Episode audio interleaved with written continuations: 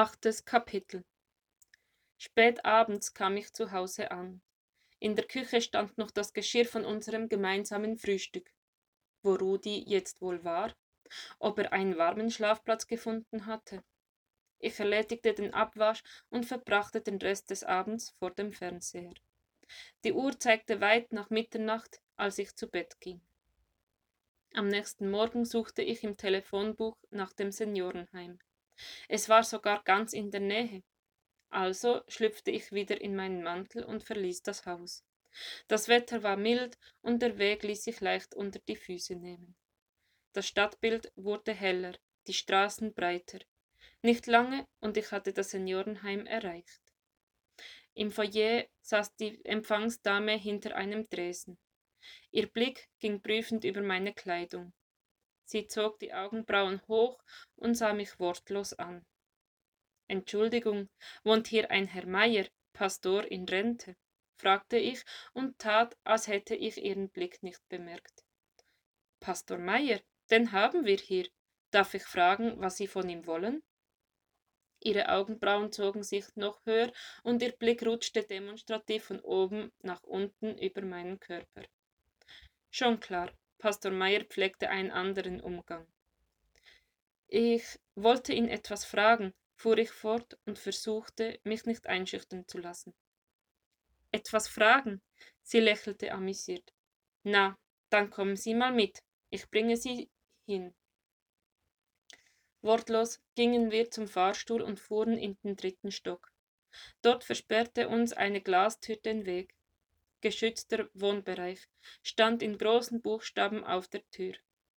Die Frau schloss auf, und ich fragte mich, wovor geschützt werden sollte, dass jemand ging oder dass jemand wie ich kam.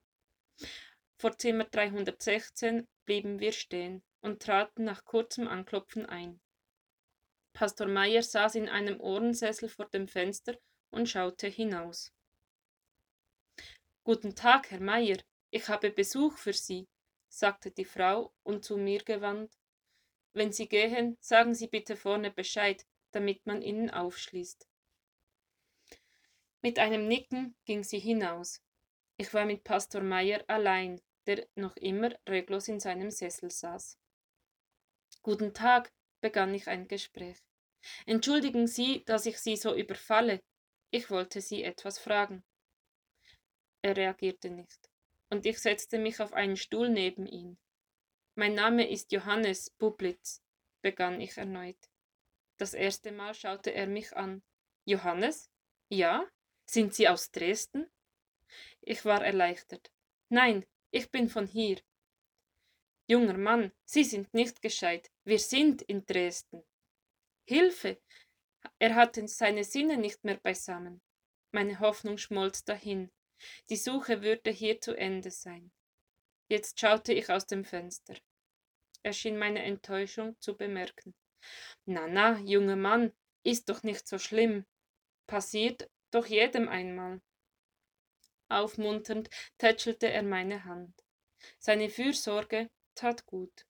Mir kam der Gedanke, ihm den Schlüssel einfach zu zeigen.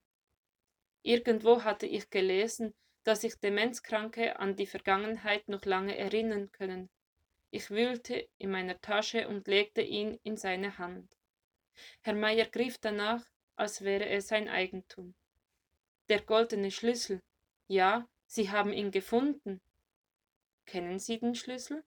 Ja, sicher, das waren mal vier. Die gehörten dem alten Jakob. Der hat sie vergolden lassen. Wissen Sie, wo die Schließfächer sind? Er schaute mich wieder an, als wenn ich nicht ganz gescheit wäre. Schließfächer? Das ist doch kein Schließfachschlüssel. Und was ist es dann für ein Schlüssel? Wenn du das nicht weißt, kann ich es auch nicht sagen. Ich habe versprochen, nichts zu sagen. Ich seufzte. Wie sollte ich von diesem Mann eine vernünftige Auskunft bekommen? Es war hoffnungslos. Ich, hol, ich wollte den Schlüssel wieder an mich nehmen aber er hielt ihn fest. Du musst die vier Lichter des Advents finden, dann kannst du den Schlüssel gebrauchen. Was sollte das jetzt werden?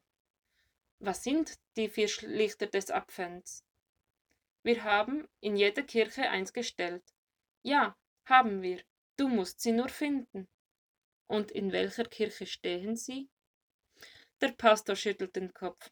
Du weißt ja wirklich gar nichts. Wie bist du bloß durchs Leben gekommen?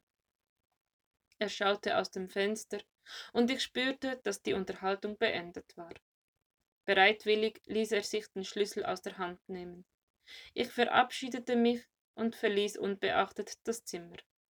Die Pflegerin schloss mir auf und ging grußlos zurück in ihr Dienstzimmer. Ja, ja, ich weiß, ich bin nur ein Penner.